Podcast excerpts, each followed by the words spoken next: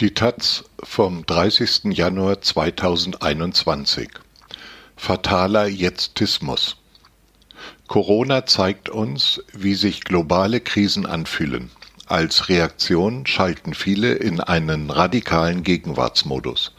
Doch wollen wir die Erderwärmung stoppen, gilt es, Zukünfte zu verteidigen. Von Luisa Neubauer in den ersten Monaten der Corona-Pandemie sprach man oft davon, dass wir durch die Bewältigung dieser Krise lernen würden, wie Krisen insgesamt ernst genommen und bewältigt werden können. Auch ich dachte das. Man glaubte, dass wir, dadurch gestärkt, auch selbstbewusst die ökologischen Katastrophen angehen würden. Mittlerweile denke ich, dass im schlimmsten Fall das Gegenteil eintreten könnte aber von Anfang an. Mühelos ist es der Gesellschaft gelungen, fast ein gesamtes Jahr Corona zu behandeln, ohne ernsthaft über die direkte Gegenwart hinauszublicken. Wäre es anders gewesen, hätte sich gezeigt, dass Corona zwar überraschend kam, aber keinesfalls eine Überraschung war. Die Auswirkungen wären kaum abzuschätzen, gleichwohl katastrophal, schrieben die VerfasserInnen im Grünbuch für öffentliche Sicherheit schon im Jahr 2015 über die Gefahren von mutierten SARS-Viren in Deutschland. Die Lehren aus dem 20. Jahrhundert schienen so eindeutig. Gefahr geht von Männern in Kriegslaune aus, vom Faschismus, von dreckigen Industrien und überheblichen Technologien. Und dann kommt das 21. Jahrhundert und präsentiert ausgerechnet die Fledermaus, die von der menschlichen Gier zur Wanderschaft gezwungen wird. Es sind Tiere wie sie, die Zoonosen wie HIV, Ebola, MERS und vermutlich auch Covid-19 bei zu aggressiver Nähe auf Menschen übertragen. Politik ist in diesen Zeiten immer weniger das, was wahr ist, und wird immer mehr zu dem, was sich gut anfühlt. Kurzatmige Erzählungen verfangen. Hohle Souveränität und Schnellschussreaktionen werden belohnt. Nirgendwo wird das deutlicher als in der Corona-Politik. Denn Corona ist eben, entgegen den gängigen politischen Narrativen, kein Einzelfall, sondern viel eher ein Vorbote von dem, was kommt, wenn Naturzerstörung und hemmungsloses Emittieren pandemische Zeitalter und ökologische Katastrophen provozieren. Aus dieser Blindheit ergibt sich die politische Unfähigkeit, sich mit dem zu beschäftigen, was jenseits der nächsten Ministerpräsidentkonferenz, geschweige denn nach der nächsten Welle passieren kann oder muss. Gleichzeitig aber wächst die gesellschaftliche Skepsis gegenüber Quickfixes, die Menschen sind ja nicht blöd.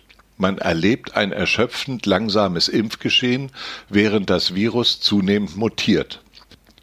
Das Raunen über eine dritte Welle setzt ein.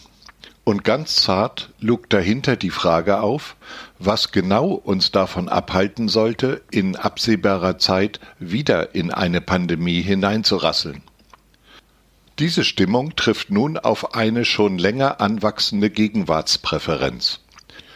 Denn schon deutlich vor Corona haben Teile der Klimabewegung, Medien und Politik angefangen, die Zukunft mit einer relativ unausweichlichen Katastrophe gleichzusetzen.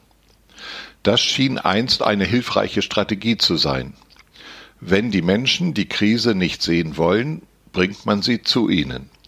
Heute hat sich die Situation jedoch radikal geändert. Niemand muss sich mehr ausmalen, wie unbarmherzig ungebremste Krisen sein können. Wir erleben es ja gerade. Und so hat die Kombination aus Corona-bedingter Krisenmüdigkeit und erwachsendem Bewusstsein für die nahenden planetaren Kipppunkte ganz nebenbei das Gegenwärtige als beste verfügbare Option zementiert. Wenn die Zukunft schlicht eine extremere Version des Heute sein soll, dann wollen viele nach der nächsten Welle doch lieber nochmal eine Runde Gegenwart verkonsumieren, statt sich mit Zukunftsfragen zu belasten. Feiern bis zur Apokalypse. Wir erleben eine neuartige Zukunftsverdrossenheit. Kleine Fortschritte gehen unter in einer Welt, die hitzt, schmilzt und flutet wie nie zuvor.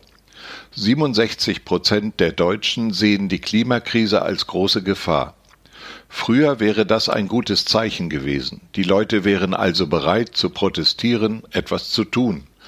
Genau das hat sich jetzt geändert. Es fehlt an Perspektive. Wofür lohnt es sich noch zu kämpfen? Mittlerweile scheint nichts mehr so radikal, wie hoffnungsvoll in die Welt zu blicken.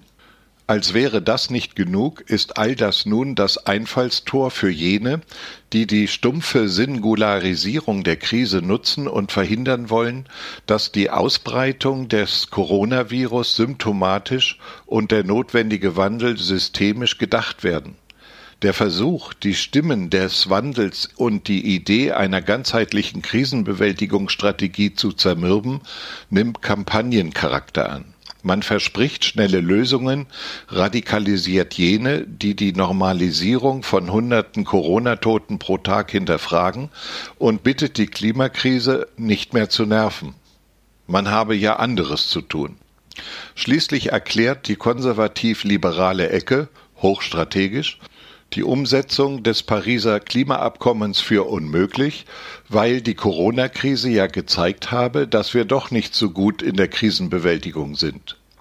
Erst Corona, danach tiefer rein in das Wachstum um jeden Preis. Klimaschutz wird stilisiert als Langzeitform der Corona-Politik. Kein Spaß mehr, keine Freiheiten mehr, kein Mehr mehr.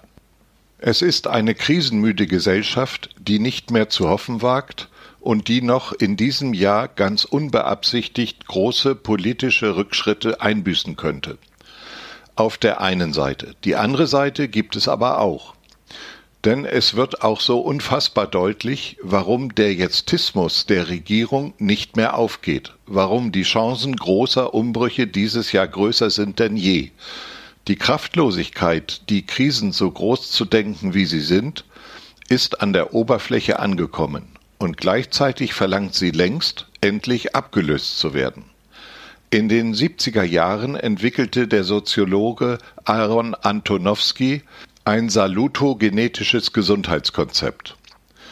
Dabei fragt er nicht, warum Menschen krank werden, sondern warum sie gesund bleiben, trotz potenzieller Risiken. Entscheidend seien dabei drei Aspekte. Das Gefühl, Zusammenhänge des Lebens zu verstehen, Verstehbarkeit, das Gefühl, gestalten zu können, Handhabbarkeit und der Glaube an den Sinn des Lebens. Wenn all das erfüllt ist, setzt eine Kohärenz ein, eine globale Orientierung.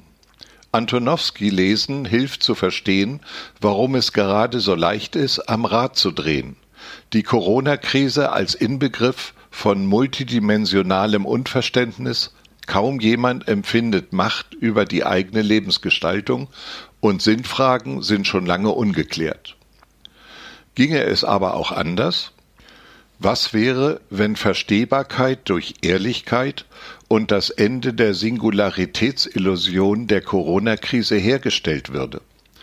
Und die Handhabbarkeit durch ein Verwegen radikales Konzipieren klimagerechter Corona-Bewältigung durch eine wirtschaftliche und gesellschaftliche Strategie, die dort investiert, wo Resilienz und breites Wohlergehen gestärkt werden und es dort lässt, wo Ungerechtigkeiten und Klimakrise gesteigert werden.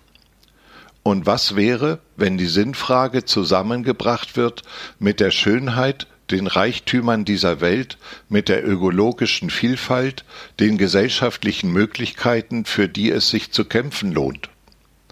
Dabei hilft es, genau hinzuschauen und zu erkennen, dass die Gleichsetzung von Corona und Klimapolitik den Wesenskern der politischen Herausforderungen verkennt.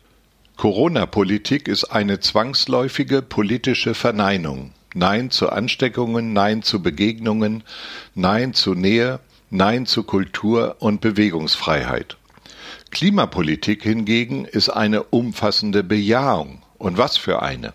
Ja zum Erhalt der Lebensgrundlage, Ja zu sauberer Luft, Ja zur Artenvielfalt, Ja zu gesicherten Arbeitsplätzen, Ja zur Freiheit auf einem sicheren Planeten, Ja zur gerechten Transformation, Ja, ja, ja. Seit kurzem sind die USA wieder Teil des Pariser Abkommens.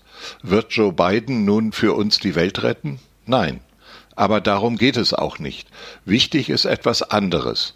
Wahlen können Welten bewegen, und dabei kommt es nicht nur auf die Stimmzettel an, sondern auf den politischen Wandel, der im Vorfeld antizipiert wird, durch breiten gesellschaftlichen Druck und selbstbewusste Bewegungen.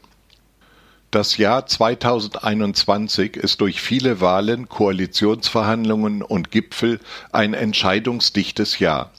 Überall könnte zementiert werden, was durch große gesellschaftliche Beben in den letzten Jahren in Gang gesetzt wurde.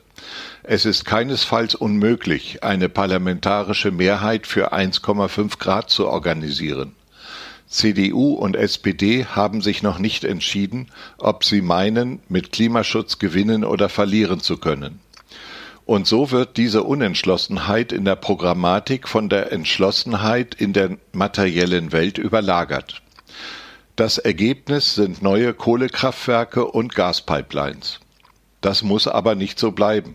Es geht längst nicht mehr nur darum, in einem Stück aus dieser Pandemie herauszukommen sondern darum, Zukünfte zu verteidigen, die noch möglich sind. Damit es einen Wandel geben kann, der uns hinaus aus diesen multiplen Krisen und hinein in eine gerechte Welt bringt, braucht es Leute, die jetzt nicht klein beigeben, auch und gerade, wenn es hart ist. Luisa Neubauer ist eine der bekanntesten deutschen Klimaaktivisten Innen- und Hauptorganisatorin der hiesigen Fridays for Future Bewegung.